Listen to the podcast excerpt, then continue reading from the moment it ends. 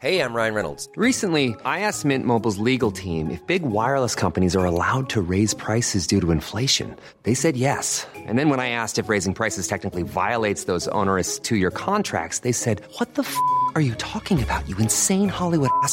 So to recap, we're cutting the price of Mint Unlimited from $30 a month to just $15 a month. Give it a try at mintmobile.com slash switch. $45 upfront for three months plus taxes and fees. Promo rate for new customers for limited time. Unlimited more than 40 gigabytes per month. Slows. Full terms at mintmobile.com.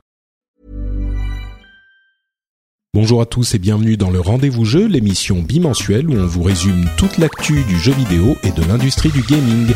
C'est parti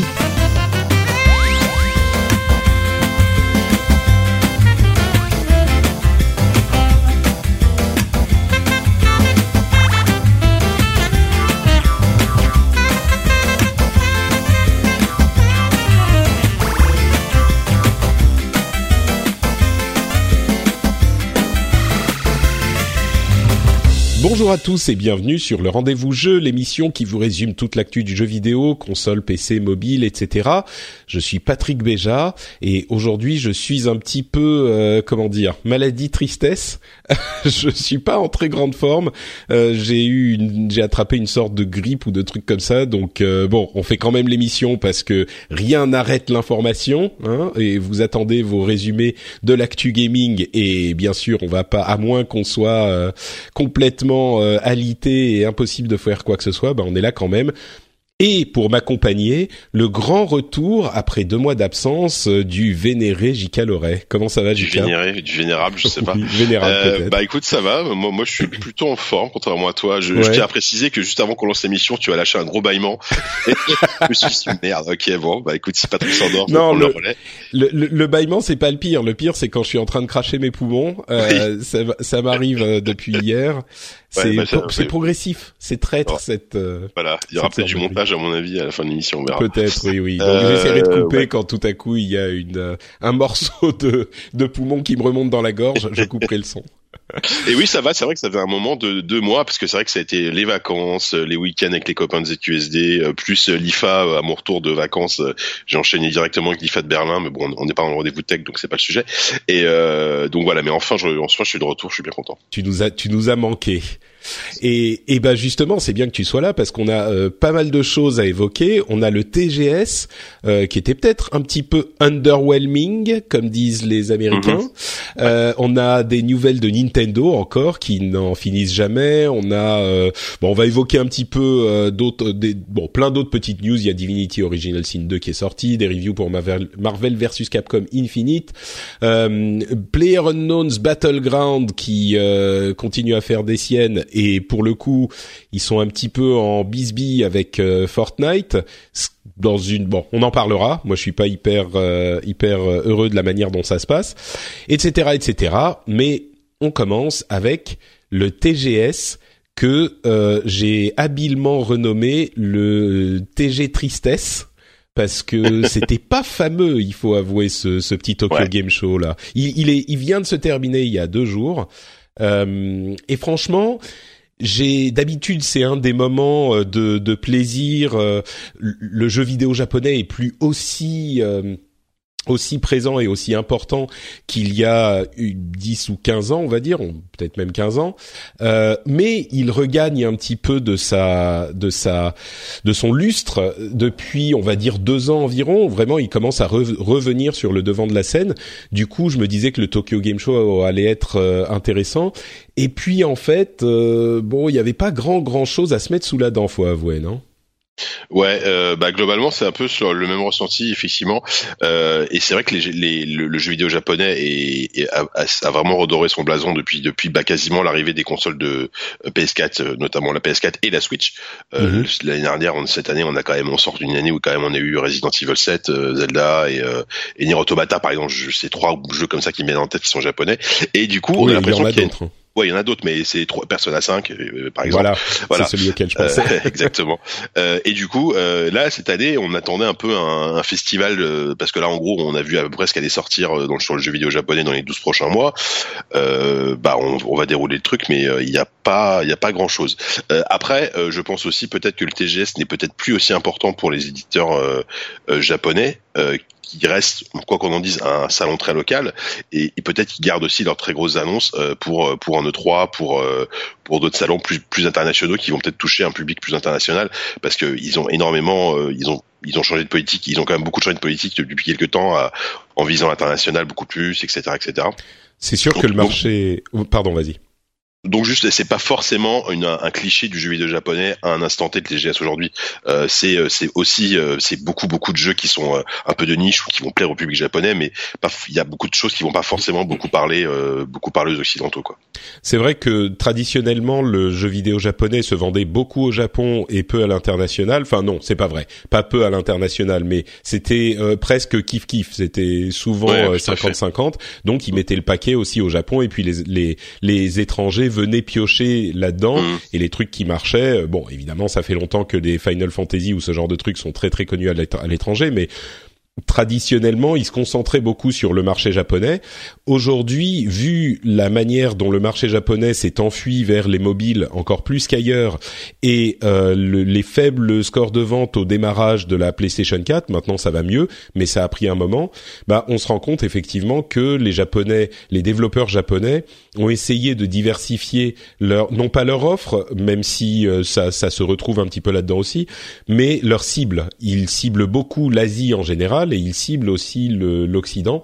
Donc euh, c'est vrai, il n'est pas du tout impossible que certains euh, éditeurs ou développeurs japonais se soient laissés quand même des, des fenêtres d'opportunité pour d'autres salons que le TGS, alors qu'il y a quelques années, c'était au TGS que les Japonais faisaient leurs grosses annonces mmh. et basta quoi. Bien sûr, bien sûr. Euh, il y a, il y a, qu'à voir la conférence Sony, euh, qui était quand même assez pauvre euh, par rapport à ce qu'on avait eu ah le 3, bah, même si, même si cette année le 3 c'était pas terrible non plus, mais bon. Bah ouais, bon ça après on pourrait en débattre, mm. mais ce qui est sûr c'est que la conférence Sony du TGS et rappelons que le TGS, bah c'est quasiment que Sony. En l'occurrence, Nintendo n'avait pas grand chose de plus à présenter que ce qu'on avait déjà vu. Et puis bon, Nintendo ils font généralement leur communication par leur Nintendo Direct, donc il y a plus trop de grosses conférences, mais du coup Microsoft est étant euh, absolument absent du marché japonais, bah le TGS c'est à 90% Sony. Et euh, la, la, conférence Sony, euh, si vous l'avez vue, si les auditeurs l'ont regardé, on sent que bah c'est c'est très modeste quoi. J'ai j'ai j'ai envie de dire c'est un petit peu euh, c'est un petit peu tristesse mais euh, c'est c'est pas ça, c'est que ils ont ils sont modestes. Voilà, ils sont mmh. euh, c'est un un écran de taille normale, tu as l'impression qu'ils ont loué un ciné de banlieue, tu vois, ils ont invité les mmh. les journalistes et puis voilà, c'est sobre, c'est mmh, calme. tout à fait. Ça n'a pas l'ampleur du tout d'une conférence 3. Ouais. Ou même, tu sais, tu sais, on, pense toujours à le 3, mais euh, même les conférences du euh, du du du ah du, de la Gamescom sont parfois importantes. Et puis là il va y avoir euh, PlayStation Experience. la PlayStation Experience en décembre. Et même il y a le Paris Games Week où quand on a eu des conférences Sony c'était un petit peu plus le spectacle quoi. Ouais, là il y en a une cette année d'ailleurs je crois Mmh, exactement. Et justement, le souci c'est que aujourd'hui Sony, euh, si tu fais le compte, du coup ils ont ils ont jusqu'à quatre conférences dans l'année, c'est énorme. Euh, PlayStation Experience, Paris Games Week, E3, euh, Tokyo Game Show. À un moment donné, euh, tu tu peux pas envoyer du des, des cartouches, d'énormes cartouches à chaque fois quoi. Ouais, c'est sûr, c'est sûr. Et du coup, bon bah alors parlons quand même de ce qui a été évoqué parce qu'il y a quand même quelques petites choses à mentionner. Euh, et puis celle qui moi m'a le plus amusé, c'est euh, Hokuto ga Gotoku, c'est-à-dire un mélange entre Hokuto no Ken, Ken le survivant, et Ryuga Gotoku, euh, Yakuza, le fameux jeu de Sega. Et mm, on a vu passer des trailers un petit peu avant le Tokyo Game Show et là ils ont carrément révélé euh, la date de sortie très très vite, c'est-à-dire euh, une semaine après les premiers trailers, bah ils ont dit que le jeu sortirait. C'est quand? C'est en février, je crois? Que je dise pas de bêtises. Oui, c'est ça, le 22 février. Et du coup, euh, ce qui ce qui est venu avec l'annonce de la date de sortie, c'est un, un, des explications un petit peu plus euh, euh, complètes sur ce qu'était ce jeu étrange. Et en fait, on a vraiment l'impression que c'est euh, Ryuga Gotoku avec euh, Ken le survivant, quoi. Moi, ce, que, ce à quoi ça m'a fait penser, c'est Destiny Warriors, merde, comment ça s'appelle euh, Sengoku Muso. Dyna- Dynasty Warrior. Voilà, Dynasty Warrior, merci. Mhm. Euh, oui, Destiny, je suis encore un petit peu obsédé. Non, mais- ouais, c'est ça.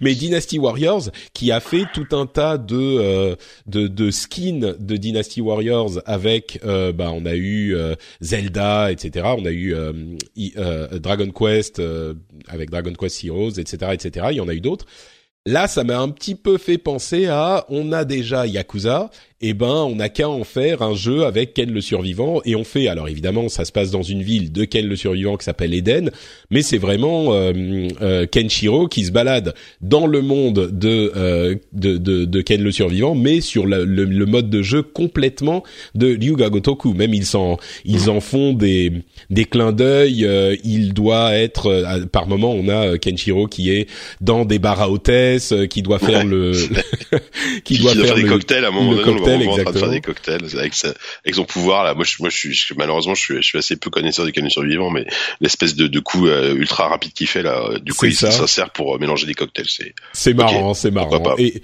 il y a même les voix des acteurs, c'est les voix des acteurs de Yakuza plutôt que les voix des acteurs de Octonoken. Donc euh, ouais, ouais, c'est un skin quoi, vraiment. Hmm. voilà, c'est c'est un skin, ça, ça va sans doute être marrant parce que accessoirement ils ont euh, le les trucs avec euh, les, les les coups qui font exploser les gens, les ah ta ta ta ta ta ta ta de Ken le survivant, tout ça. Donc il y a quand même suffisamment de Ken le survivant pour que ça plaise aux fans.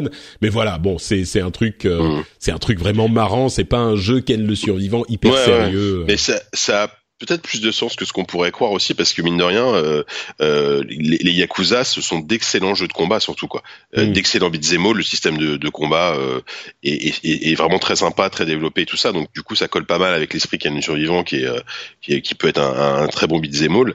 Et, euh, et au fil, ce qui, ce qui fait la force de la série. Alors moi, je, moi, je connais surtout le Yakuza 0 là, qui est sorti récemment, qui est un, qui est un excellent jeu. C'est vraiment la l'écriture, le scénario, euh, les, les, les cinématiques qui sont vraiment hyper travaillées. Est-ce qu'ils vont arriver à être très très très premier degré, très premier degré souvent Et euh, du coup, est-ce qu'ils vont pouvoir transposer ça correctement dans un univers comme Quel le survivant, qui est peut-être un peu plus euh, plus délirant? Enfin, je, je sais pas. Bah, je pense que il suffit que les les gens, les développeurs de Yakuza soient des fans de Ken le survivant et Dieu sait que dans nos générations il y en a des fans de Ken le Forcément, survivant et donc ça peut être euh, écrit de manière respectueuse du matériau d'origine. Ouais, je pense, oui, oui, oui, je pense qu'ils vont ouais. pas faire n'importe quoi non plus. Mais mais mais il y a toujours cette dose de dérision malgré tout. Quand, quand- encore une fois, quand on le voit en train de faire des, des cocktails, euh, tu dis ok, est-ce que c'est vraiment euh, pourquoi pas? C'est ça, oui. C'est un petit peu, c'est, c'est vraiment la réaction. C'est genre, Mhm. bon, pourquoi pas? Euh, un autre jeu qui a euh, fait son, son, petit effet, c'est Left Alive, un jeu de Square Enix dont on sait pas grand grand chose. Euh, c'est un jeu visiblement de d'action avec des mechas à la à la Armored Core. Euh, c'est les les, les trucs que ça a évoqué. Et quand je l'ai vu, moi je me suis dit, waouh, ça ressemble quand même vachement à euh, Metal Gear euh, dans la direction artistique, tout ça.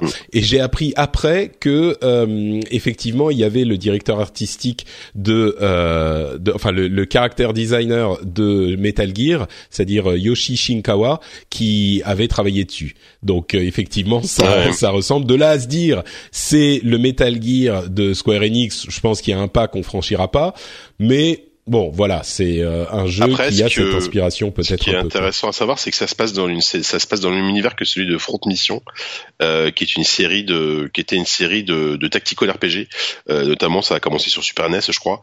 Et euh, Ah oui, c'est un du vieux coup, de la vieille Front Mission. Ouais, ouais, du coup, et ça, bon, il y, y a eu plusieurs épisodes, hein, et euh, et du coup, bah, ils, ils reprennent cet univers pour en faire un truc qui ressemble effectivement à une sorte de TPS avec apparemment il y aura de l'infiltration, donc on pense forcément à Metal Gear Solid, mais euh, mais qui, on va dire que l'univers est quand même inspiré d'un univers déjà existant chez Square, euh, donc c'est pas, mais en même temps qui ressemble quand même à celui de MGS, donc je sais pas qui a pompé sur qui, mais euh, mais euh, mais oui après. pff, après, je, du peu qu'on en a vu, moi, moi, je sais pas, ça n'a pas du tout. Enfin, voilà, c'est le, le TPS gris grisou avec des gros mechas, bon comme comme on a pu en avoir déjà. Euh, voilà, je, je... Disons que on s'en, on, on, on, en prend note plutôt parce que c'est Square et que forcément quand Square fait quelque chose, bah voilà, on, on le, on s'y intéresse. on, on le remarque, oui, c'est ça. Tout à fait. Mais c'est vrai que c'est pas plus inspirant que ça. Personne Mhm. n'est- n'en a parlé comme d'un truc incroyable qu'ils euh, Mhm. qu'ils attendaient avec impatience. Euh. Il y a des gens qui attendent avec impatience euh, Monster Hunter World, qui euh, sera lancé en 2018. Alors toutes les dates que je vous donne, c'est des dates euh, au Japon. Hein. Je ne sais Ouais. pas si les dates sont les mêmes euh, Bah, après, Occident. Hunter, c'est worldwide hein, le, le lancement. Janvier D'accord. 2018, ça un... En tout cas, c'est c'est ce que c'est ce qui est marqué dans, le, dans la news euh, que que t'as linké Bah, sur. euh, Voilà, donc euh, donc euh, pour Monster Hunter, euh, c'est je sais je, je sais pas parce que non dans la news ils disent qu'il il le- il le- il sera disponible le le 26 juin janvier, mais euh, ils disent juste Ouais. qu'il sera disponible, mais Ah ouais. ils précisent pas euh, dans le monde entier quoi. Donc euh, Après, Mais- c'est ça va être un épisode qui est très tourné vers euh, justement encore une fois l'Occident, celui-là en Mm. termes de. Enfin, c'est j'ai l'impression que c'est le moins japonais des Monster Hunter quoi, limite quoi. Ouais ouais ouais. C'est vrai. Ah pardon, oui non, t'as raison. Effectivement, il sort au moins aux US, donc a priori c'est sortie ouais, mondiale. ça Pardon, mondial. Euh, donc bon, c'est vrai que moi je suis pas le, le plus grand fan de Monster Hunter. Euh, j'ai toujours essayé de, de j'en ai essayé, je sais pas, peut-être cinq des jeux euh, Monster Hunter et autres que, enfin, et, et dans le même style, genre God Eater, machin, tout ça. Et euh, et ça m'a jamais vraiment, j'ai jamais vraiment accroché parce qu'ils sont très abrupts, ils sont difficiles d'accès, je trouve ces jeux. Euh, mais c'est un succès absolument euh, énorme. Monster. Hunter est un est, est vraiment un et, et ce qui est intéressant, c'est qu'il était à l'origine sur PlayStation euh, chez Sony et puis il est passé chez Nintendo et là il revient sur euh, PlayStation 4. Donc euh, c'est un petit peu le, le retour au bercail pour euh, pour Monster Hunter. Et donc la version World c'est une version très euh, bah, open world justement. Donc il y a un potentiel pour intéresser l'Occident également un petit peu plus. Euh, maintenant ça a l'air quand même euh, très traditionnel Monster Hunter.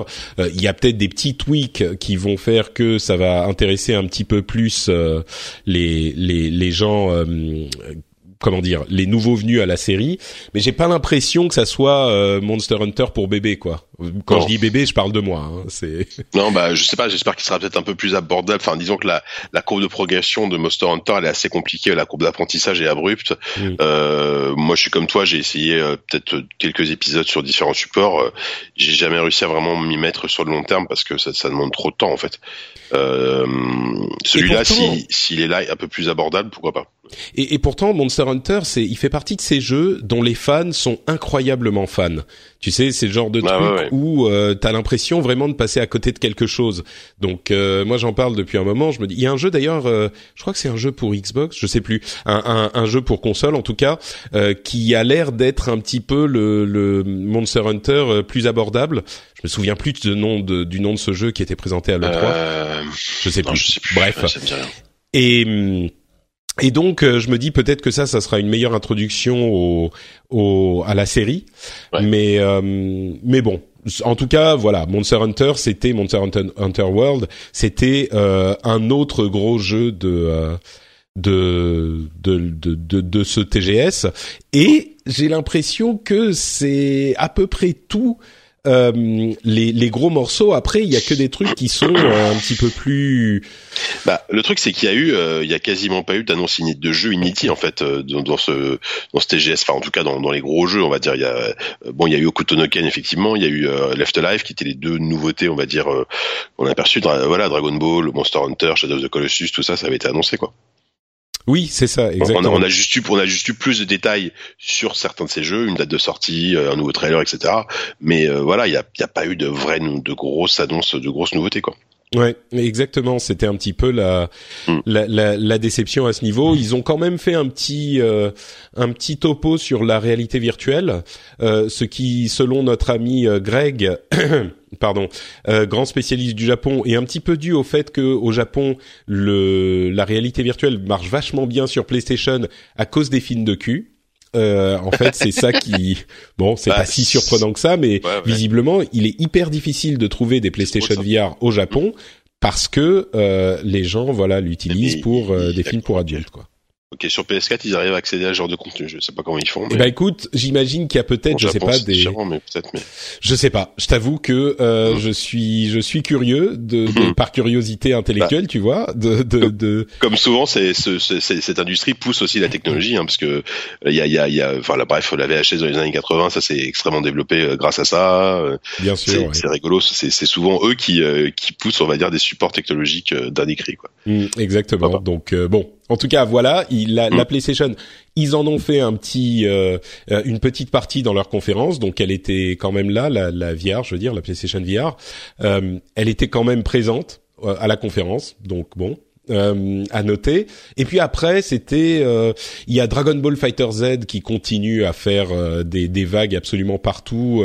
J'ai l'impression que à chaque fois qu'on le voit, les gens s'évanouissent de bonheur. Et je comprends parce que il est vraiment euh, il est il reste super beau et super bien fait. Et puis il y a plein de personnages. Il y a le mode histoire qui a l'air pas trop mal avec euh, je crois mm. qu'on l'avait évoqué mais il y a ce, euh, ce, ce mode histoire qui couvre en fait l'histoire. Bon, je parle qu'aux fans de Dragon Ball là, mais l'histoire alternative euh, du futur dont Trunks revient au début de Dragon Ball Z. Donc euh, c'est un truc qu'on n'a jamais vu. Qu'on je crois que dire quand, quand, Trunks revient chez Gamecult, mais c'est pas, pas le même Trunks. c'est pas le même Trunks, mais Trunks est inspiré de Trunks, tu vois. Oui, bah oui, je sais. Donc donc bon, voilà. Bref, Dragon Ball Fighter Z, Fighters, qui est toujours hyper intrigant et qui arrive au début de l'année prochaine. Euh, Final Fantasy 9 euh, qui est disponible sur PlayStation 4 en version refaite. bon. Super, enfin tu vois, il est déjà dispo partout, même même sur smartphone. oh là là, oui, voilà. Bon, bref. Bon, après, c'est pas, après c'est un excellent épisode, hein, mais euh, voilà quoi. Bon, pour ceux qui veulent le refaire sur PlayStation 4, effectivement. Euh, Shadow of the Colossus, ils ont refait, remontré des, des images euh, du remake. Euh, Pas beaucoup, mais enfin bon, voilà, Shadow of the Colossus, euh, toujours un, un, un nom. A, a priori, je, je, suis à Yoshida, je sais plus si c'est l'occasion de TGS qu'il a parlé un peu. Il, il, insiste sur le fait que, contrairement à celui qui était sorti sur PS3, c'est pas juste un lissage HD, quoi. Ils ont refait tous les assets, enfin tout, tout le tout le mm. moteur graphique. Il y a beaucoup de, c'est un vrai remake technique. En fait, c'est vrai que quand, quand, tu vois le jeu, le jeu est super beau. Enfin, je trouve qu'il a vraiment la, la gueule. Et, euh, et moi, c'est un jeu auquel j'étais passé complètement à côté à l'époque parce que je trouvais que le jeu, euh, euh, au-delà de ses qualités, il avait de gros problèmes techniques. En fait, il était, il était vraiment très poussif et tu sentais que la PS, la PS2 était, était n'arrivait pas à suivre la route, quoi. là, du coup, une version, on va dire propre et très jouable et fluide, ça m'intéresse plus, quoi. Mmh, oui, bah c'est le genre de jeu qui qui a fait l'histoire du jeu vidéo, donc ah, oui, voilà, c'est un peu le genre de truc. comment mmh. dire je... J'essaye de penser à comment expliquer la différence entre Final Fantasy IX et Shadow of, the Colossus et pourquoi on peut être excité d'un remake de Shadow of the Colossus ou intrigué en tout cas et moins pour Final Fantasy IX. Final Fantasy IX, bon, c'était un bon épisode, mais c'était quand même un Final Fantasy comme on en a eu beaucoup. Ah, il y en a eu d'autres qui étaient plus intéressants dans la série. Euh, Shadow of the Colossus, c'était un, une, manière différente d'approcher le jeu vidéo, d'approcher la narration dans le jeu vidéo, et c'était quelque chose qui a marqué vraiment euh, son époque. Donc euh, effectivement, je crois qu'il est légitime euh, d'être plus, comment dire, pas intrigué, mais d'insister un petit peu plus sur un remake. Quoi, Parce qu'en plus, c'est un jeu qui a pas eu un, succès phénoménal à sa sortie, comme comme quasiment tous les jeux de de, euh, Fumito Ueda. Donc euh, Fumito Ueda, c'est euh, Aiko, c'est récemment The Last Guardian, effectivement, et il fait, il fait des jeux qui sont très très souvent plébiscités par la critique, mais qui se vendent assez mal. Donc c'est intéressant de pouvoir quand même qu'ils soient encore là. En fait, il y a un vrai héritage de ces jeux-là et que on puisse encore y rejouer aujourd'hui. Quoi. Ouais, Bon, après ça, euh, Dynasty Warriors 9, euh, New Earth Defense Force, c'est un petit peu what the fuck, Zone of Enders qui arrive en, en, Oui, non, pardon, t'avais un truc à non, dire. Non, cette série me fait rire, en fait, je trouve ça tellement kitsch, mais apparemment c'est bien. très très kitsch, ouais, je crois que c'est le bon terme pour les, pour les, définir. Et puis Zoé, Zone of Enders, euh, qui arrive sur PlayStation PSVR, là c'est un peu vomitif, je pense, mais bon, bref, pour, ce, pour les fans de, cette, de ce jeu à l'époque...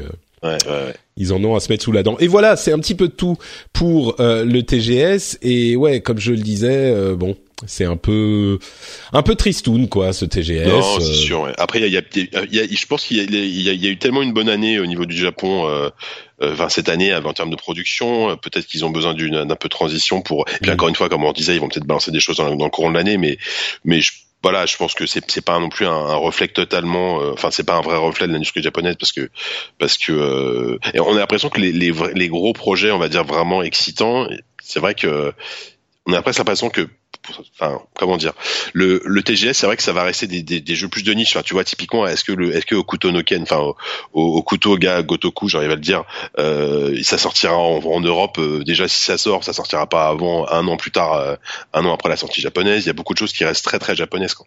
C'est sûr, et ça se voit d'ailleurs même dans les quand on parle de, de, de gros coups qui veulent frapper. Il y avait des journalistes qui sont allés, des journalistes européens et américains qui sont allés au TGS, mais enfin c'est vraiment à, à, quelques exceptions près, c'est genre les spécialistes, les fans du Japon, euh, pour dans toutes les rédactions. Déjà, toutes les rédactions n'en envoient pas.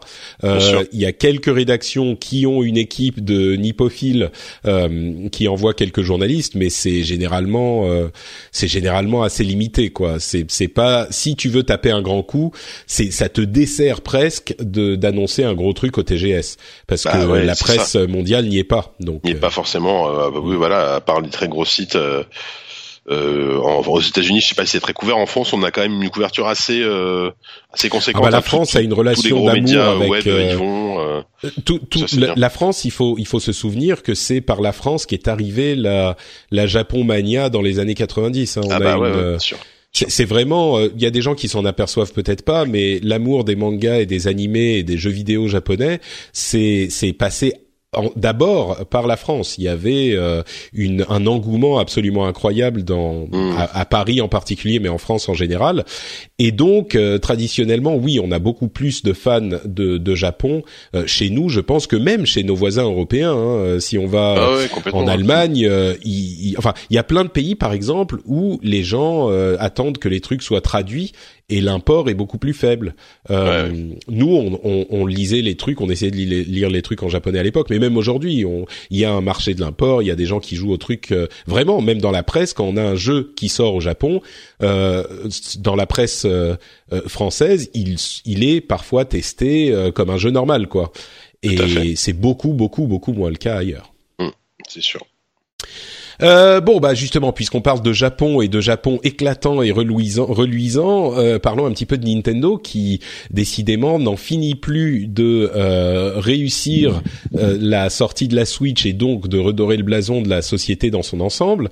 Il y a eu un petit Nintendo Direct il y a une dizaine de jours. Et bon, il n'y a pas énormément de...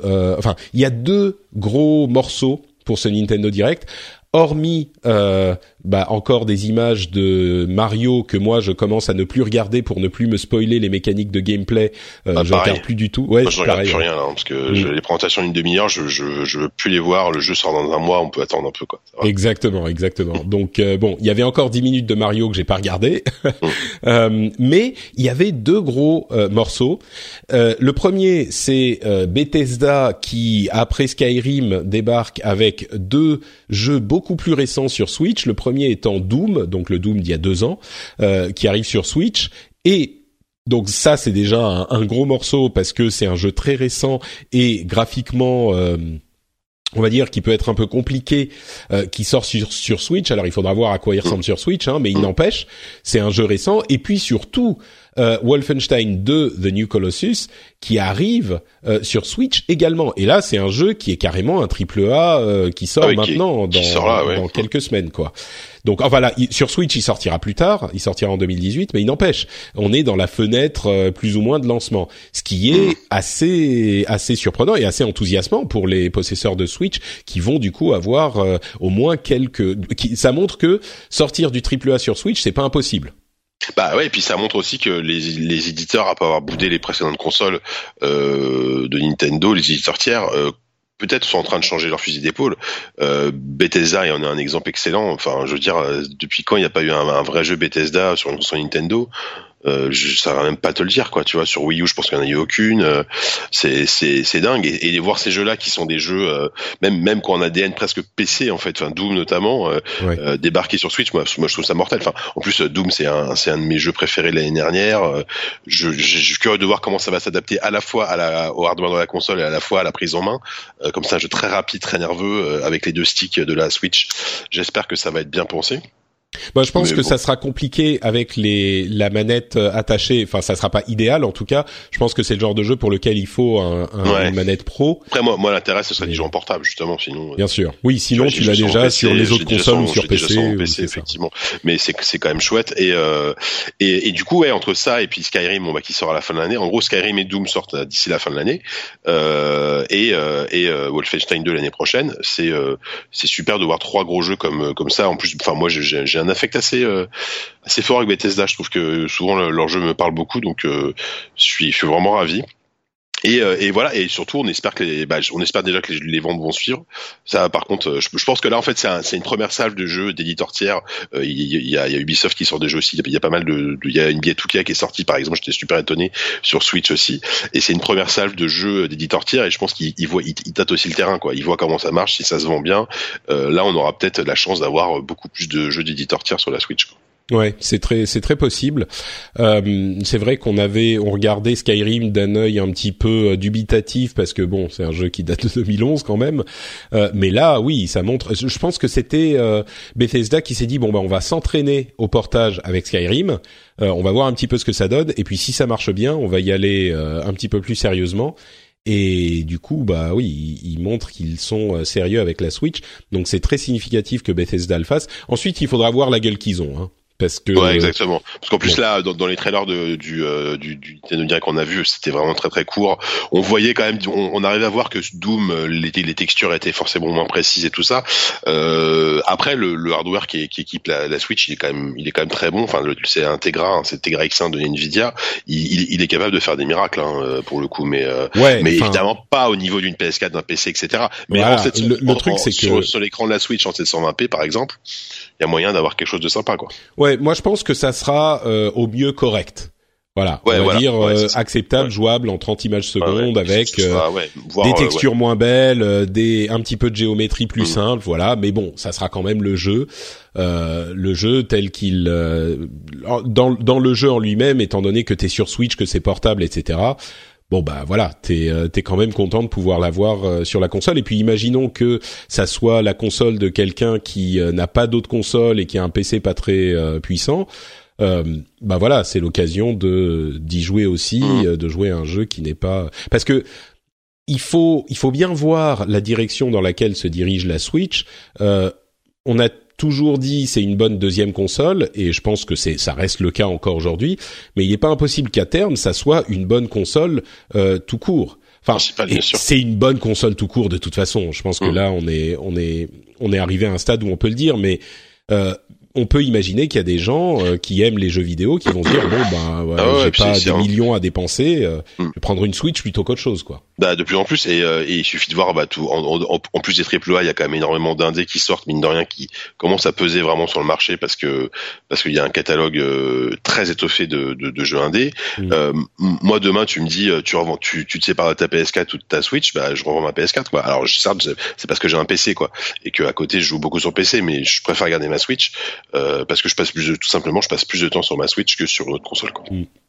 Un autre titre qui a été annoncé, qui a fait beaucoup de bruit, peut-être pas forcément énormément en Europe, mais qui est hyper important pour Nintendo, la société, c'est Arena of Valor, euh, qui, qui, est aussi connu sous le nom de Honor of Kings en Asie. C'est le MOBA de Tencent, le MOBA mobile de Tencent, dont je vous avais déjà beaucoup parlé dans l'émission. Euh, c'est vraiment la version mobile de euh, League of Legends, bien sûr développé par Tencent, qui est également euh, le propriétaire de Riot, donc le développeur de, de League of Legends mais c'est le jeu MOBA qui a réussi à s'imposer sur mobile. Et le fait qu'il arrive sur Switch, euh, d'ailleurs on l'a on l'a même pas forcément évoqué, mais c'est marrant de voir des jeux euh, triple A entre guillemets euh, pour un public qui est adulte dans le sens où c'est des jeux violents, bah Doom c'est du sang de partout quand même. Euh, Wolfenstein 2 c'est euh, pareil, ouais. voilà, c'est on se souvient de la présentation où la femme enceinte euh, euh, poignarde quatre fois le nazi dans le enfin c'est pas pour les enfants quoi. Et clair et voilà, et les, les MOBA qui sont connus souvent pour la toxicité de leur communauté, etc. C'est intéressant de voir qu'ils arrivent sur Switch aussi. C'est vrai que ce sera à voir comme, comment ils vont gérer ça. Nintendo qui est quand même ultra, euh, l'ajout très safe sur euh, sur la communication et notamment voilà le, le chat. Un, un, jeu avec un MOBA, un MOBA, comment ça va se passer? Eh ben c'est très simple, ils ont pas de chat sur la console. Tu es Euh, obligé ouais. d'avoir l'app euh, à côté pour faire tes, Mhm. pour te connecter au chat. Et du coup, euh, je pense que là encore, pour les parents qui veulent donner un jeu à leurs enfants, du coup, même le MOBA, eh ben tu le files et il peut pas, tu peux pas discuter avec les gens, donc il va pas se faire insulter. Enfin, s'il a pas l'app à côté, eh ben t'es tranquille. Donc euh, c'est peut-être, c'est peut-être effectivement une intention, euh, une intention euh, de design de Nintendo de, les, de, de ce Mhm. truc complètement ridicule qui rend le chat vachement compliqué Mhm. avec les deux entrées à mélanger pour avoir le casque et le machin. Enfin bref, c'est impossible. Et bah c'est peut-être euh, intentionnel quoi.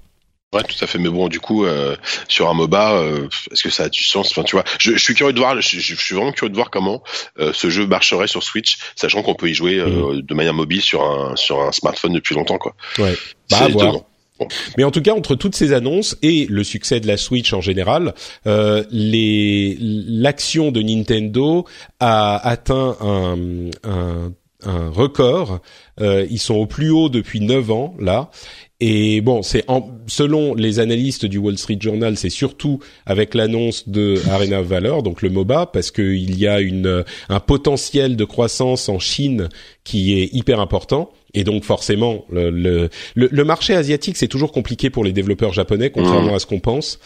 Euh, le, le, marché, c'est souvent, enfin, jusqu'à récemment, c'était souvent Japon d'abord, Amérique ensuite, Europe en troisième ou pas loin derrière les États-Unis.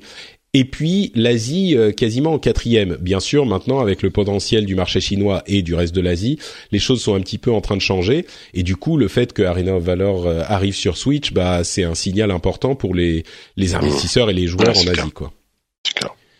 Euh, et pour finir avec Nintendo, il y a le des, des infos sur la NES classique et la Super NES classique, euh, Régis Fils-Aimé a dit au public que de ne pas se précipiter sur la Super NES classique parce qu'ils allaient en avoir euh, plus l'année prochaine. Ils vont, ils ont, ils essayent vraiment euh, d'augmenter leur euh, production et surtout, il a annoncé qu'ils allaient continuer et recommencer à produire la Super NES classique en 2018. Pardon, la NES classique, la NES classique en 2018. Donc, si vous avez acheté une NES classique au prix fort ou que vous en avez acheté une pour essayer de la revendre très très cher, eh ben je suis pour les premiers euh, tristes et pour les seconds heureux de vous dire qu'il y en aura plus de chez Nintendo. Donc c'est pas la peine de payer le prix fort, quoi. Donc c'est une bonne c'est une bonne nouvelle pour les gens qui en attendaient une. Et puis aussi ce que je dis à chaque fois, je sais plus si on en avait parlé pour la Super NES la dernière fois, je crois pas, mais c'est aussi intéressant de voir ça parce que ça ça ça cloue le bec à tous les gens qui disent euh, les les constructeurs euh, créent une euh, une demande artificielle ouais, ouais, en ne fabriquant pas en restrictant en restrict ah, restrictant en, en, ouais, en restreignant. Restreignant merci. C'est difficile de parler français. Euh, en restreignant la production et donc voilà il est, enfin c'est ce que je dis à chaque fois dans ce genre de cas ça n'a aucun sens de ne pas vendre un votre produit aux gens qui veulent l'acheter quoi. Ça n'a aucun sens. Ah si oui, vous oui, pouvez oui, le faire à moins d'être dans le luxe et de vendre voilà, je sais pas ouais. des des diamants ou des sacs à 5000 balles euh, mmh. voilà c'est pas ouais ils sont là pour gagner de l'argent. Et puis Nintendo je pense qu'ils ont été pris de court par le succès de la NES Mini à l'époque. Ils se sont retrouvés euh, bah, à embêter au niveau production.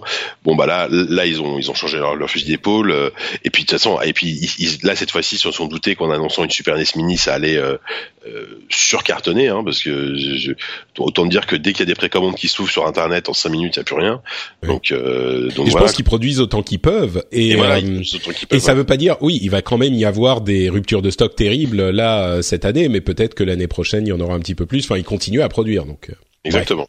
Toi t'as as testé la Super NES Mini tu me ouais. disais? Moi j'ai eu la chance bah euh, donc à la rédaction on en a reçu une euh, il, y a, il y a longtemps déjà hein, ça fait déjà plus d'un mois qu'on en a une.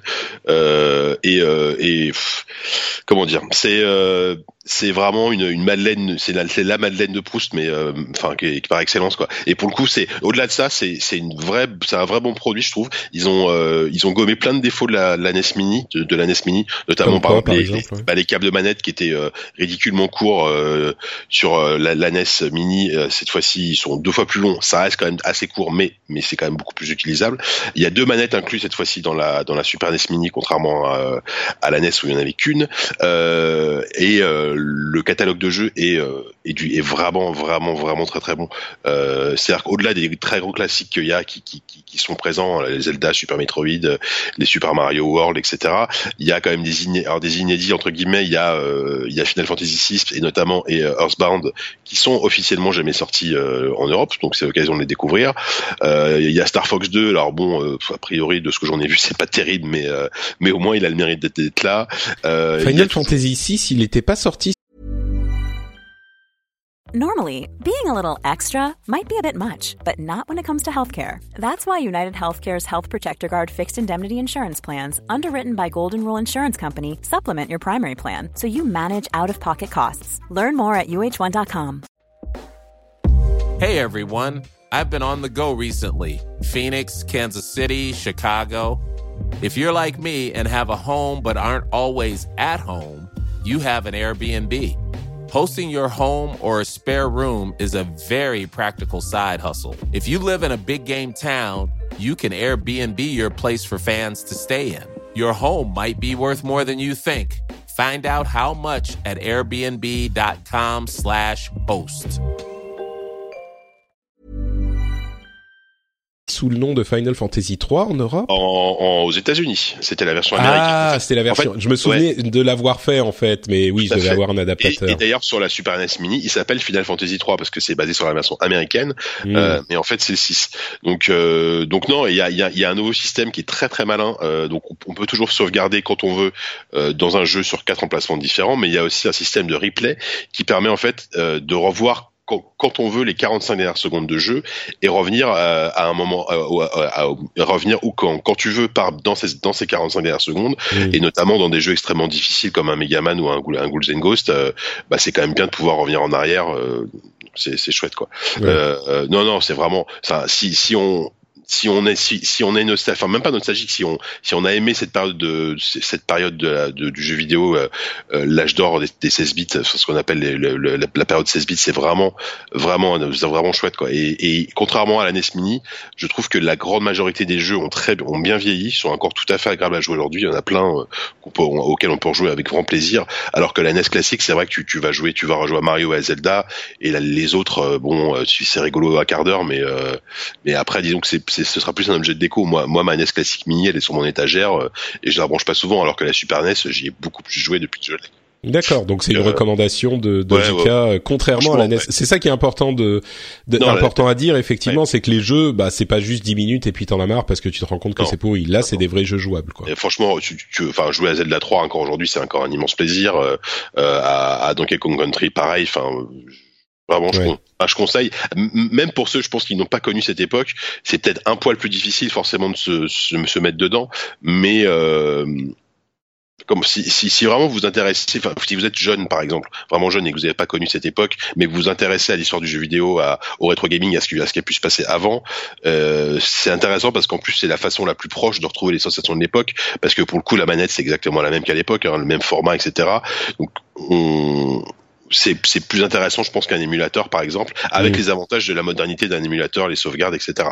Donc, euh, c'est vraiment un bon compromis entre l'expérience de l'époque, telle qu'elle était à l'époque, et euh, la modernité euh, liée à bah, la facilité de branchement, le, euh, le, le et, et le système de sauvegarde, etc. Quoi. Moi, je veux un pack euh, Super NES Mini sur Switch. C'est ça que je veux. Pour le prix de la Super NES Mini, la, la, la machine en plus, j'en ai pas besoin. S'ils le vendent, tu vois, en émulateur Ah, sur la. Switch, Ah ouais. avec tous Ah, les ouais. jeux, euh, je suis prêt à payer le prix de la Super NES Mini sans ça, aucun tu problème. sais, je me demande ce qu'ils attendent pour ressortir, enfin pour sortir la console virtuelle sur Switch. Ça ferait un carton. Je pense qu'ils Enfin, sont, je pense qu'on y arrivera à un moment, mais Ah bah euh, ouais, ouais, c'est obligé. pas encore quoi. Ça, oui, Euh, oui, ça, Ouais. Un, petit, une dernière petite news euh, assez mignonne sur un truc qui a été découvert par un data miner sur la Switch justement, qui a découvert Golf, le jeu de la NES, avec un émulateur. euh, NES sur la Switch justement. Et en fait, il n'y a pas vraiment de moyen de le lancer, c'est juste qu'il est là quelque part dans la mémoire de la Switch. Et du coup, euh, quand c'est arrivé sur euh, sur le net, il y a plein de gens qui ont commencé à se demander est-ce que ça voulait dire que Nintendo a mis un émulateur NES, machin, etc. Et en fait, la théorie euh, la plus intéressante, c'est que la, c'est la théorie de Justin Epperson, euh, euh, Justin Epperson qui est un, euh, comment dire, bon, une personnalité du monde du, jeu vidéo, qui qui a dit a priori, moi je pense que c'est un omamori euh, pour souhaiter bon courage entre guillemets, euh, entre enfin d'une certaine manière à la à la Switch, parce que c'est un jeu qui a été développé par Satoru Iwata.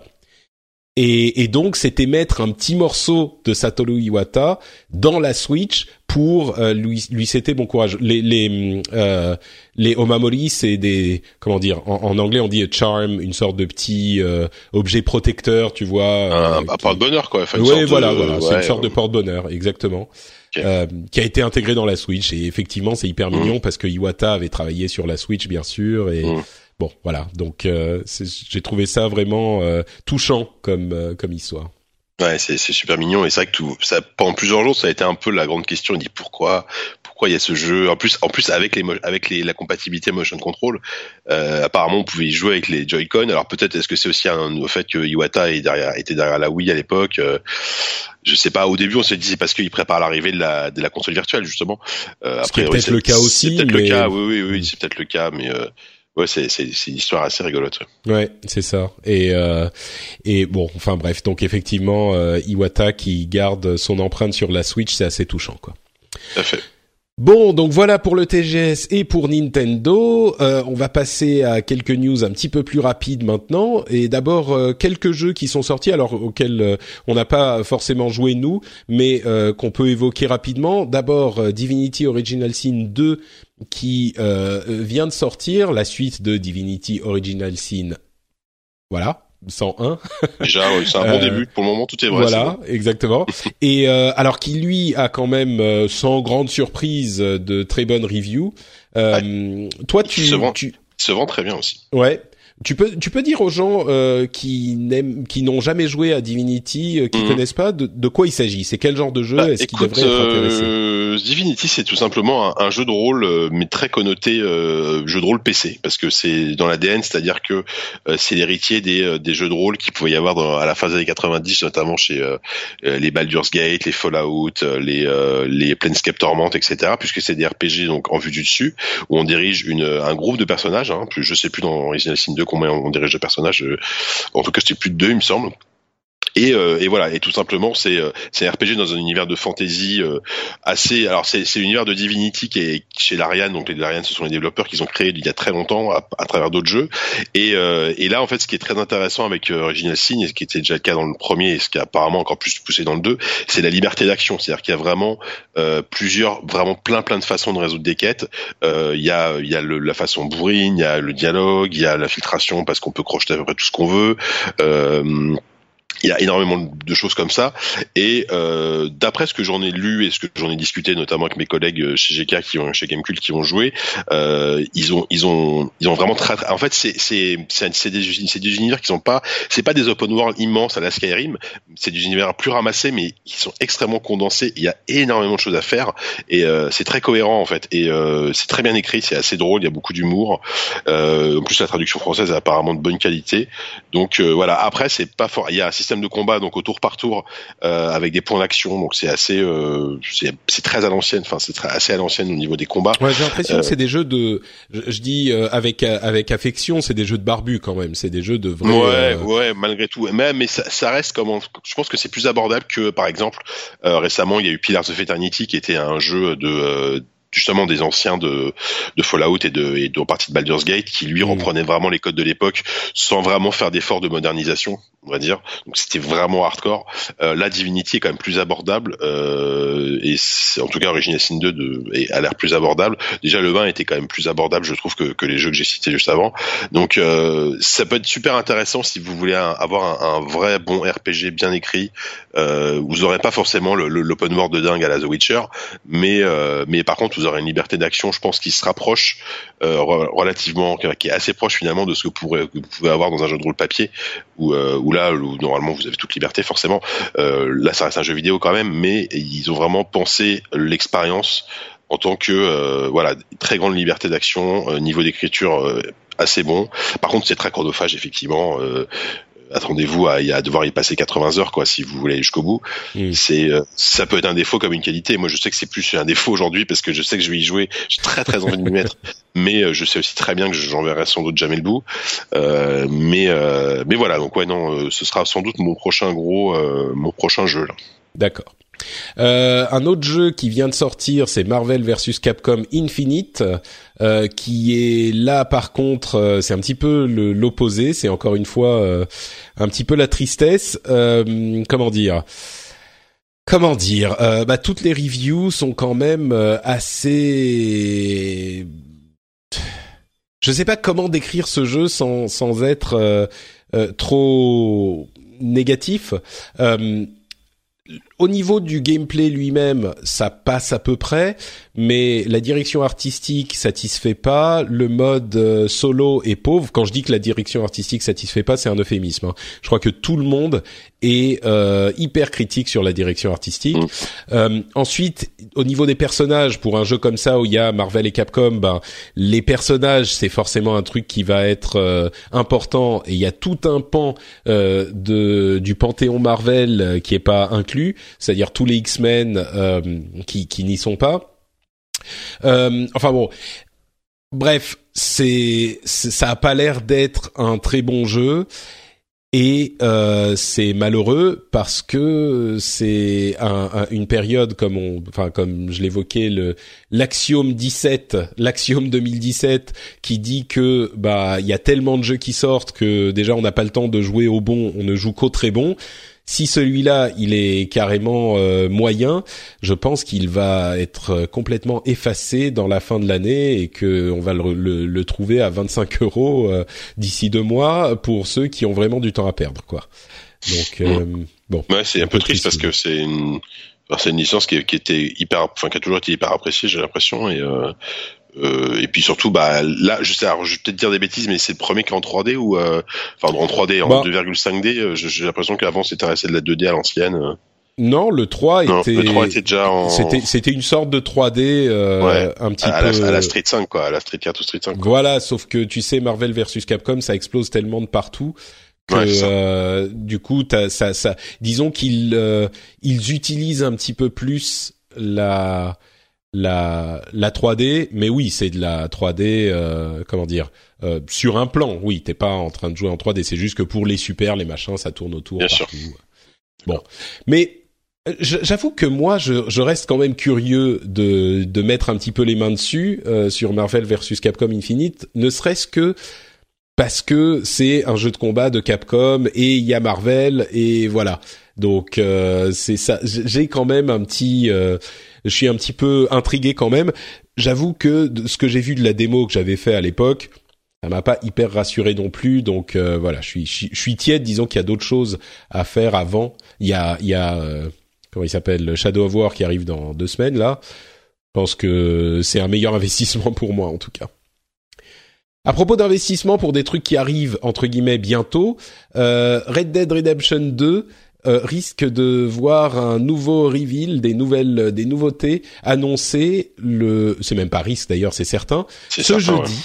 Euh, Rockstar. A... Oui, pardon, vas-y. Non, non, vas-y, vas-y, vas-y, je t'en prie. Je... Rockst- Rockstar a comme à son habitude juste tweeté une image avec euh, le, le fond rouge style Red Dead Redemption et euh, comme seul texte euh, jeudi 28 septembre à 11h euh, temps de Eastern Time donc euh, horaire de, l'Amérique de l'Est et avec rockstargames.com donc voilà c'est tout ça suffit ils ont eu ouais. 90 000 likes C'est ça. euh, 40 000 retweets machin Je pense Et- que le, le, le, le- les RP de chez Rockstar sont les, les mecs qui sont le mieux payés par rapport au niveau de boulot qu'ils ont à faire. Alors j'exagère, mais franchement c'est, c'est dingue. Je crois que c'est, c'est quasiment les seuls qui peuvent se permettre ça, quoi. De- Ouais, c'est juste à- de, de teaser un jeu, de, d'être présent à aucun salon, enfin quasiment, enfin en tout cas les jeux Rockstar, hein, ou alors sauf quand la machine vraiment médiatique est lancée. Mais là, là, là les mecs effectivement ils vont, bah, ils ont, ils vont, ils vont publier un trailer le 28, ça va être euh, ça va être suivi dans tous les sens. Enfin, ça va être, ça va être je pense que après, je sais pas tout ce qui va être, qui va être montré, mais la période de l'année voudrait que euh, ils, ils présentent enfin euh, des images de jeu ou au moins du moteur du jeu euh, avec peut-être une fenêtre de sortie un peu plus précise. On, verra. Quoi. Bah, je pense oui, parce qu'on a eu le, le teaser il y a plusieurs mois déjà, qui était Oh. vraiment très très court. On voyait pas grand chose, même s'il a été analysé dans tous les sens. Bien sûr. Et le jeu était prévu pour cet automne, il a été décalé au printemps prochain. Donc Mm. a priori, à moins qu'il soit encore décalé, c'est toujours possible, mais a priori, on est à quoi 6 9 mois de euh, la sortie du jeu, bah il est temps de lancer la machine médiatique et le plan de com. Généralement, on commence à peu près six mois, un petit peu plus euh, avant la sortie Mhm. du truc. Donc, je pense qu'on aura une mise à jour assez substantielle, quoi. Ouais, ouais, ouais, ouais, ouais. Ah bah là, on attend tous. Puis bon, après, je sais pas si toi, mais moi, c'est c'est c'est mon- c'est dans mon top 3 des jeux des jeux les plus attendus de de, de des, deux des deux ans à venir, quoi. Donc euh, Ah bah bien sûr, oui, oui. Non, mais Red. Dead Redemption 2, euh, je pense Mhm. que c'est le cas pour, euh, pour, euh, pour une bonne partie des joueurs, en tout cas tous ceux clair. qui ont joué au 1. Et euh, oui, c'est certain que bah, c'est pour ça qu'ils peuvent se permettre de mettre juste une image Mhm. avec trois mots Mhm. et que tout le monde devient fou, quoi. tu m'étonnes. Bon, euh, bah plus d'infos dans quelques jours à peine. Euh, Player Unknown's Battleground, toujours lui, euh, c'est invraisemblable comme il continue à faire parler de lui. Et ben, il est devenu le jeu euh, qui a le plus de joueurs si- simultanés sur Steam de l'histoire. Donc on, on, on l'évoque depuis quelques mois qu'il est en troisième place, en deuxième place, machin. Bah là, ça y est, il a eu le plus de joueurs simultanés sur Steam, au-dessus de Dota. Mais il y a un autre truc qui est euh, intéressant dont on peut parler à propos de, de ce jeu, c'est le fait que Battle Royale, euh, pardon, Fortnite a euh, lancé un mode Battle Royale dans à l'intérieur du jeu en faisant référence à PlayerUnknown's Battleground. Alors Fortnite, pour ceux qui euh, ne connaissent pas le jeu, c'est une sorte de tower defense euh, de construction vue en vue à la troisième personne de chez Epic, euh, qui est euh, disponible en accès anticipé euh, depuis depuis euh, un petit quelques semaines, peut-être même quelques mois déjà, et hum, et du coup, ils ont lancé euh, ce mode euh, Battlegrounds, enfin le mode Battle Royale, clairement inspiré de PUBG. Et jusque-là, tout va bien. Non seulement clairement inspiré, mais ils ont dit ouais, on est des grands fans de PUBG, donc euh, voilà, on, lance euh, notre mode à nous. Jusqu'ici, tout va bien, sauf que euh, les gens de Bluehole, donc le développeur de PUBG, ont annoncé qu'ils étaient très mécontents de cette de cette version de ce nouveau mode de Fortnite et qu'ils étaient en train de réfléchir à de possibles actions en justice en fonction de euh, la manière dont les choses se développent. Et là, j'avoue que moi, je suis parti dans une euh, dans une euh, spirale de d'énervement sur Twitter. Enfin bon, j'ai tweeté cinq tweets quoi, voilà.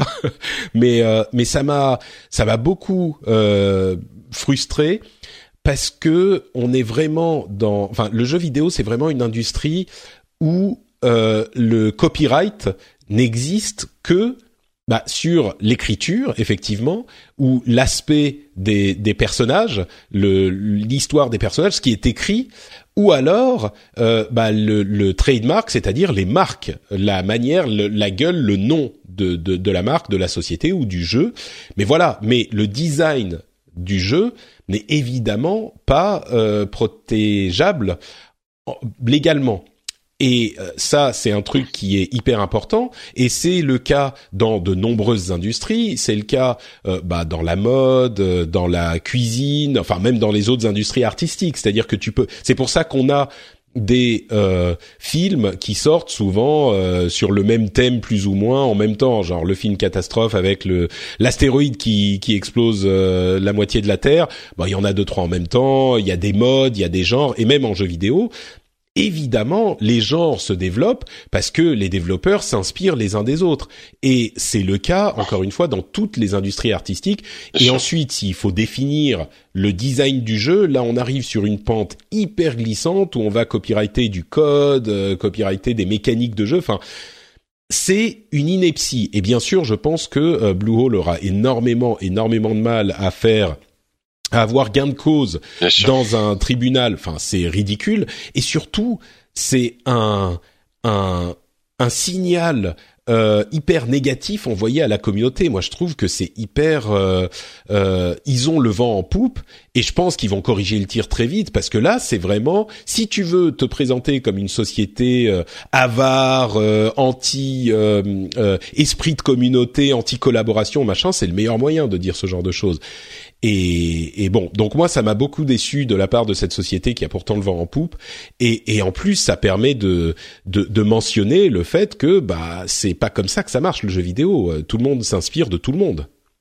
Ouais, c'est assez nul. Et puis attends, eh, on parle quand même de Pyramid Battleground qui, qui a pas non plus inventé un genre. Enfin, c'est des gameplays qui sont euh, qui sont hérités de DZ, de, euh, de de tous ces jeux de survie en monde ouvert, en multijoueur. Enfin, dire, ils ont ils, ils ont pas. Enfin, eux- eux-mêmes on, se sont inspirés et ont copié énormément de trucs qui existent déjà. Donc euh, donc c'est complètement euh, complètement débile de de vouloir attaquer quelqu'un parce qu'ils vont faire un mode qui ressemble à.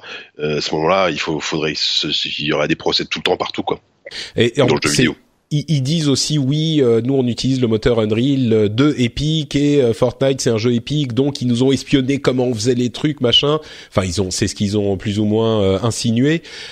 C'est effectivement c'est ridicule et puis tu le dis ils sont eux aussi inspirés énormément de jeux qui sont venus avant même si euh, c'est Brian Green je sais plus comment il s'appelle le développeur bon il a fait euh, trois versions du truc dans les différents mais lui-même faisait des modes Ouais. dans les jeux euh, dont, dont qu'il utilisait. Et après Battle Royale le film euh, Battle Royale c'est exactement ça. Enfin bon à peu de choses près. Mais clairement l'inspiration dans les milieux artistiques c'est c'est essentiel à la création. Donc sans, je vais être honnête, sans avoir essayé ce mode dans Fortnite, peut-être que c'est exactement la même chose, mais enfin, là aussi, euh, tous les genres de jeux, tout le jeu vidéo et a été construit sur les bases des jeux qui sont venus avant. Euh, on évoquait les euh, Divinity, les, euh, je sais plus comment il s'appelle l'autre, qui est- dont tu disais qu'il était un petit peu plus Pillars of Eternity. voilà, Pillars of Eternity. Euh, tous ces jeux-là, à cette époque, c'était euh, je te copie, à qui copiera le plus l'autre? Enfin, les FPS mais depuis toujours, qui, enfin- qui ont qui sont nés avec Wolfenstein et Doom, euh, les les RTS avec Dune Ouais. à l'époque, et puis Blizzard qui les a pompés de Ouais, manière clair. éhontée pour faire euh, pour faire Warcraft. Blizzard, euh, je veux enfin, dire, le- ça a toujours été Blizzard. Ils ont toujours, enfin, et c'est pas une critique. Hein, ils ont sont toujours inspiré de trucs qui existaient déjà pour en faire un truc à leur sauce et le faire euh, sans doute souvent mieux. Euh, voilà, enfin, Non, et pers- puis, personne ont- n'a attaqué Blizzard en disant vous avez copié mes jeux, quoi. Non, et puis eux-mêmes, ils ont aussi euh, fait naître des gens. Enfin, le, exactement, souvenons-nous ouais. que le MOBA à l'époque Dota, c'était un mode dans Ouais. Starcraft. Et euh, World d'ailleurs, of si on Warcraft parlait euh, a de... été a inspiré tellement de mécaniques de MMO après. Enfin, Ouais, tu vois. enfin bon. Donc, bref, c'est ridicule, c'est décevant Mhm. de la part de Blue Hole et j'espère qu'ils corrigent le tir parce que non seulement ils n'ont aucune chance d'avoir gain de cause nulle part, et, mais en plus ça leur euh, salope leur image complètement. Moi, j'ai Mhm. trouvé ça euh, vraiment hyper hyper maladroit de leur part, quoi. Ouais, c'est c'est un peu dommage. Bon après, euh, c'est ouais, puis c'est peu. Enfin, sou- souvent ce genre de polémique euh, retombe quand euh, quand la communauté s'en mêle et que ça crée vraiment un, ce qu'on appelle un shitstorm. Hein, et euh, Ouais. du coup, ils reviennent, en, ils, ils, rétropédalent quoi. Il y a, il y a plein de sociétés qui ont, qui ont fait le cas, ont fait ça. On verra, on verra dans, dans un mois où on en sera. hein. D'ailleurs, à propos de la de la communauté qui s'en mêle, euh, vous avez peut-être entendu parler de cet incident entre euh, le, le développeur de Firewatch et euh, PewDiePie. Euh, bon, je vais pas rentrer dans les détails de cet incident, euh, mais en résumé, euh, PewDiePie a dit des choses racistes encore une fois dans son dans son stream. Il s'en est excusé. Ensuite, est-ce que ces excuses sont sincères ou pas, c'est un autre débat. Mais euh, Campo Santo, c'est bien ça leur nom, Tout à euh, fait. ouais. le développeur de Firewatch a dit bon bah on en a marre d'être associé à ce mec, donc on va faire une, euh, on va faire retirer nos vidéos de sa chaîne YouTube, enfin les vidéos où il utilise notre jeu sur notre sur sa chaîne YouTube. Euh, donc ils ont émis une copyright strike, ce qui est très dangereux pour un euh, pour un créateur de chaîne YouTube. Mais bon, en même temps, ça lance sur le débat qui possède les droits sur le jeu. Est-ce que c'est le développeur ou enfin sur les vidéos du jeu Est-ce que c'est le développeur ou le YouTuber Ça, c'est un grand débat dans lequel on va pas rentrer. Euh, mais du coup, la communauté de PewDiePie est allée sur Steam pour euh, exprimer leur mécontentement et genre ils ont noté le jeu euh, Firewatch super mal. Euh, en, en masse. Euh, D'ailleurs, PewDiePie a dit euh, oui, je suis pas d'accord avec le copyright strike, mais je suis pas d'accord avec le review bombing non plus. Voilà pour le contexte, et c'est pas la première fois que ce genre de choses se produisent. Hein, des gens qui, euh, une communauté qui s'acharne sur un jeu sur Steam et donc qui fait chuter son sa note. Et ben, j'en arrive à la news dont je voulais euh, parler. Steam a, enfin Valve a mis implémenté une nouvelle fonctionnalité dans les euh, reviews ou dans la lecture des reviews sur Steam. C'est un histogramme euh, qui vous permet de voir sur le temps euh, comment étaient les reviews et si elles étaient plus ou moins positives ou plus ou moins négatives chaque jour depuis des, des semaines, des mois, etc. C'est hyper hyper malin, je trouve. Ils ont vraiment des gens intelligents qui bossent euh, chez Steam parce que pour le coup, ça n'interdit pas aux gens de mettre des reviews euh, pourris tout à coup. Euh, c'est c'est clairement ça respecte la liberté de chacun, mais en même temps, euh, ça enlève complètement cette euh, cette obscurité qu'il y avait autour des reviews et donc on se disait ah merde le jeu il est à 2 sur 5 euh, est-ce que ça veut dire qu'il est pourri? Ben non on va regarder l'histogramme et on voit que pendant six mois il a eu des reviews plutôt super positives et tout à coup du jour au lendemain il y a euh, 100 fois plus de reviews négatives et 25 fois plus de reviews positives parce que les gens qui sont contre cette ce review bombing essayent de compenser. Enfin tu vois qu'il y a un truc complètement bizarre qui se passe et donc tu peux vraiment avoir une lecture exacte de ce qui s'est passé sur ce jeu et au moins comprendre si tu vois que tout à coup les reviews tombent euh, de manière dramatique, tu dis ah ouais bon là il y a un truc qui s'est passé, euh, c'est encore Internet qui fait Internet et je vais pas forcément euh, tenir compte de ces reviews là dans ma décision d'achat. Donc je trouve ça hyper hyper malin de la part de Steam. Ouais, ouais, puis ils ont été réactifs, hein, je trouve, hein, parce que l'affaire est toute récente. Euh... Après, c'est pas la première fois qu'il y avait un review mobbing, mais là, ça a été sans doute le truc de trop. Et euh... moi, je pense qu'ils y travaillaient depuis euh, des mois et des mois. Hein. C'est pas pour cette, oui, oui, euh, ce problème, c'est pour les nombreux qui ont eu avant. Peut-être qu'ils ont accéléré la cadence quand ils ont eu l'histoire avec euh, avec euh, PewDiePie et que mm. je me dit bon là c'est le moment ou jamais quoi. Mais ouais, ouais c'est une bonne c'est une bonne chose. Ouais. Euh, et peut-être que le système était prêt et qu'ils se sont dit euh, on va le sortir maintenant comme ça ça ça le ça lui donnera plus de publicité. Et donc les gens s'en rendront compte coup, oui, parce que ça, ça a été newsé enfin ça, ça, a beaucoup été repris dans la presse. Ouais. et peut-être que s'ils avaient sorti ça euh, il y a deux semaines. peu, ah ouais oui je pense que ça n'aura pas eu le même impact médiatique c'est sûr. Mm. Euh, une bonne nouvelle, tiens, quand même, il y en a de temps en temps. Euh, Phil Spencer a été promu chez Microsoft. Euh, il est devenu, bah, Phil Spencer étant le, la personne qui dirige la, le département Xbox de Microsoft, et il a rejoint ce qui s'appelle la Senior Leadership Team, euh, qui fait partie, euh, donc il y a une vingtaine de cadres importants dans l'entreprise qui sont dans le cercle fermé de Satya Nadella. ce que ça veut dire pour la la, division Xbox, a priori, on l'espère en tout cas, c'est que bah, euh, Phil Spencer aura plus voix au chapitre dans les décisions stratégiques de Microsoft et que du coup la console Xbox sera plus pris en compte dans, dans euh, les choix que feront euh, les gens de l'équipe dirigeante de Microsoft.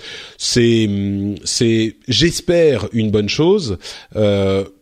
Bon, il est toujours possible aussi que ça soit genre euh, on donne un truc à Phil Spencer parce que euh, justement on n'a pas été concentré sur la Xbox, donc hmm. politiquement dans la boîte, euh, hmm. ça veut dire c'est le moyen de lui filer un, un os, tu vois, comme on dit en, lui, en anglais. Ouais, de s'arranger. Hmm. Voilà, mais mais je pense pas. Moi, je pense que du coup, enfin même si c'est le cas, ça fait que euh, Phil Spencer pourra, aura beaucoup plus de facilité à se faire entendre quand ils prennent les grandes décisions dans la boîte et euh, je pense que c'est ce qui a manqué euh, possiblement, hein, j'imagine que c'est ce qui a manqué à la section euh, gaming console de Microsoft parce qu'on on a bien senti depuis euh, allez deux ans que on a l'impression que c'est un peu le parent pauvre de Microsoft quoi et ce qui manque mmh. c'est une voix forte chez les décisionnaires, j'imagine, ou peut-être.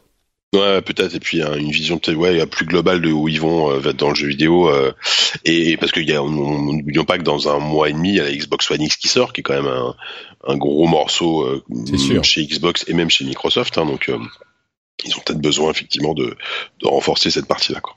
Ouais, c'est, c'est effectivement le cas. Euh, bon, bah quelques petites news euh, rapides pour euh, pour conclure. D'abord, euh, Battleborn qui n'aura plus de d'update, de nouveaux contenus. c'est pas hyper hyper surprenant, surtout que Gearbox a l'air de se concentrer sur Borderlands 3. Ils ont ils l'ont à moitié annoncé par la voix de c'est Randy Pitchford, non? Euh, ouais, normalement c'est Pitchford le qui qui avait tweeté un truc genre euh, vous inquiétez pas, on travaille tous euh, à un nouvel épisode d'un jeu que vous attendez tous. Bon, donc il aurait pu tout aussi pu tout autant pu dire euh, on travaille sur Borderlands 3. Hum. Ah, mais, à moins que euh, soit Duck Nukem Forever 2, mais ça m'étonnerait. Je oui, je suis pas certain que tout le monde soit autant. Euh, euh Mais mais voilà, c'est un peu. on parlait de Lawbreakers la dernière fois. là encore, Battleborn a eu le malheur de sortir au mauvais moment et pouf, 15 ah mois après la sortie, il y a plus de contenu pour un jeu comme ça. Euh, bon bah voilà, une autre victime. Quoi. Ah, ça se demandait si elle a la place euh, pour un, un autre euh, FPS héros, enfin, un héros brawler on appelle ça je crois. Héros shooter. Hero Shooter que Hero Brawler c'est Heroes of the Storm hein, faut pas ouais, confondre. Ils ont abandonné hein, c'est un MOBA maintenant ils ont ouais, compris qu'il fallait exactement ouais. et ouais non je pardon qu'il y a, y a, presque pas la place pour un autre quoi enfin ou alors faut qu'il soit vraiment très bon enfin, apparemment Lawbreaker c'était pas terrible non plus donc mais ça s'est planté mais je méchamment pense que c'est je pense que c'est une question de fenêtre de sortie aussi. Hein. Tu vois, un truc qui sortirait l'année prochaine, par exemple, euh, il aurait peut-être euh, une place à avoir, ou en tout cas aurait plus de d'attention. Là, ils sont télescopés et c'est malheureux, mais bon. Tu joues, donc voilà. Tu joues toujours à Overwatch, toi? Ouais, ouais. Ouais, ouais, tout à fait. Un petit peu moins là parce qu'il y a eu euh, Destiny et machin et euh, notamment d'autres jeux, mais euh, ouais. Euh, et à propos des jeux euh, infinis, des jeux auxquels on joue tout le temps, euh, dernière petite news, si vous avez, euh, si vous êtes toujours plus ou moins intéressé par World of Warcraft, et je sais que vous êtes intéressé par le contenu audio de qualité, bah peut-être que vous serez intéressé par le nouvel audio drama qui vient de sortir, qui s'appelle A Thousand Years of War, qui est un, en fait une sorte de de, de pièce euh, lue pour dans l'univers de World of Warcraft qui explique certaines choses qui se sont passées avec les derniers développements du nouveau patch machin. C'est un petit peu comme euh, ce qu'ils avaient fait pour la sortie de l'extension il y a un an avec euh, c'était The Tomb of Sargeras avec l'histoire de Gul'dan et comment il était revenu, il avait libéré. Enfin bref, les fans de WoW comprendront de, quoi il s'agit. Et là, c'est l'histoire de Turalion depuis qu'on l'a quitté. Et moi, évidemment, euh, qui suis fan de WoW et fan de podcast, bah là, c'est un petit peu la combinaison des deux et c'est hyper bien fait. C'est c'est une pièce euh, lue quoi. Et euh, si vous êtes un peu fan du lore de World of Warcraft, c'est un, un, truc qui risque de vous plaire. Moi, en tout cas, je l'ai dévoré. C'est une heure et demie, quelque chose comme ça, et euh, c'était hyper hyper intéressant. Donc voilà, je le signale à ceux qui ne suivraient plus l'actualité de, de World of Warcraft, mais qui sont un petit peu fans du truc quand même.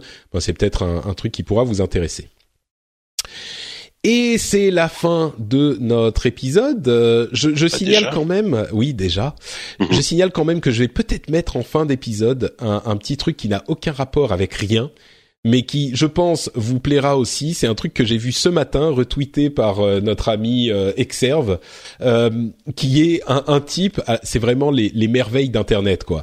C'est un type qui a une chaîne YouTube avec genre 3000 abonnés, qui a publié une vidéo où euh, il a fait un truc complètement débile et super marrant. Il a mis un, une phrase idiote dans Google Translate. Vous savez, on peut lire les phrases qu'on écrit dans Google Translate. C'est juste un des trucs qui peut lire lire sur internet. Et il a mis genre euh, euh, I love uh, I like hot dogs uh, because they're not dogs uh, I like hot dogs Coca-Cola hamburgers machin. Et puis il le fait lire par la voix japonaise. Et à partir de là, il en fait une euh, petite chanson hyper prenante. Et c'est un truc mais enfin je vais pas vous en dire plus. Je vais mettre le son de la vidéo à la fin de l'épisode. Oh là, là je ça va rendre fou ça.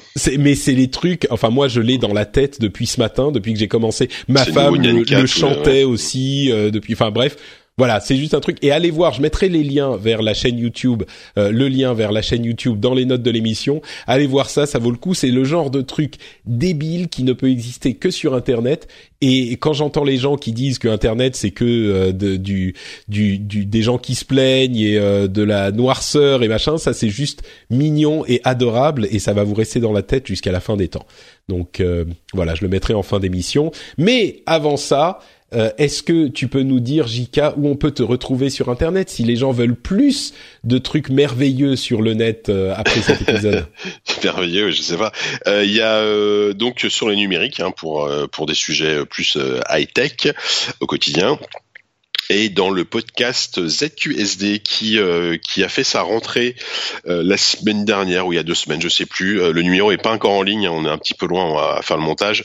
Donc voilà, un numéro de rentrée à la cool entre nous, pas d'invité, mais on a fait un dossier sur les Walking Simulator. On décrypte un, on décrypte un peu ce genre très particulier. On parle de Hellblade, de Sonic Mania, dont si mes souvenirs sont bons, notamment. Donc voilà, et on rigole toujours autant, donc c'est cool. Ça devrait être en ligne. Là, je j'espère cette semaine. Ça va dépendre de de si ce bon Oupi euh, arrive à, faire le montage à temps. De toute façon, ce sera en ligne avant la fin du mois, c'est à peu près sûr. Voilà. D'accord. Bon, il faut aller, euh, faut aller mettre un petit coup de fouet.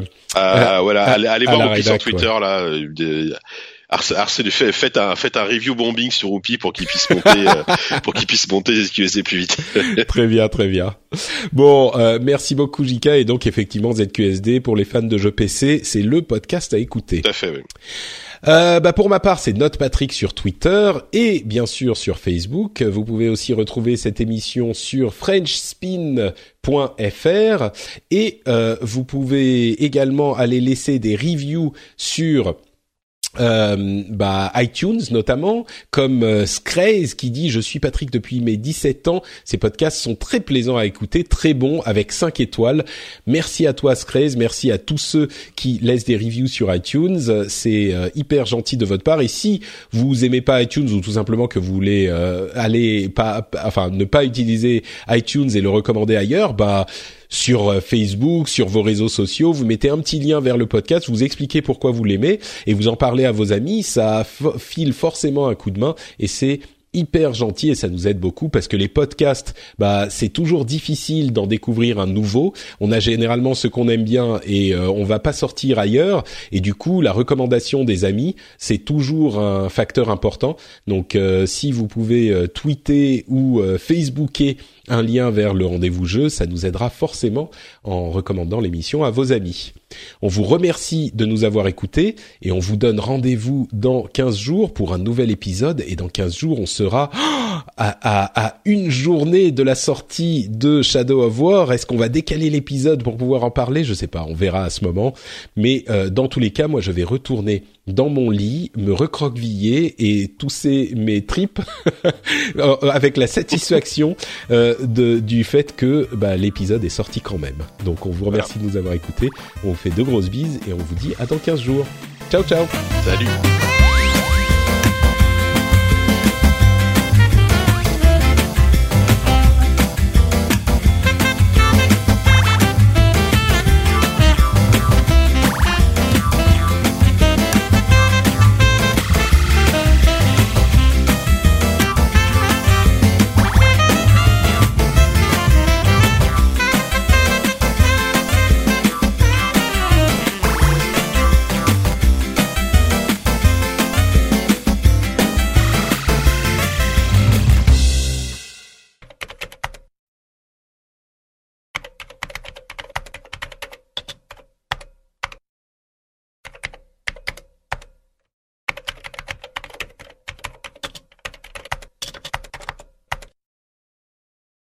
I like hot dog because it is not a dog.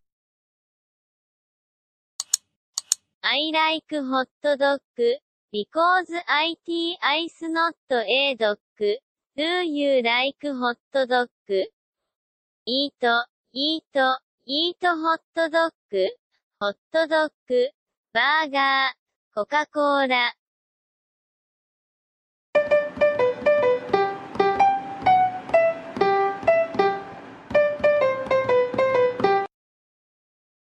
I like hot dog because it's not a dog. Do you like hot dog?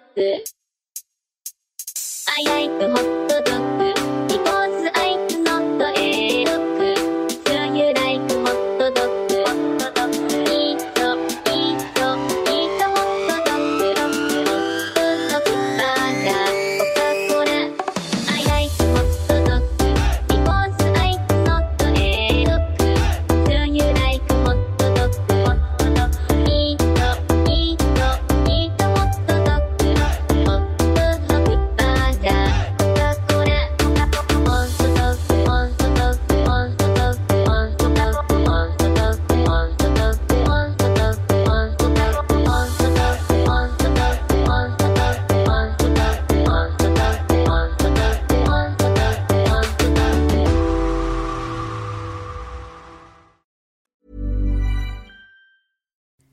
Hi, I'm Kara Berry, host of Everyone's Business But Mine, and I am an all inclusive addict.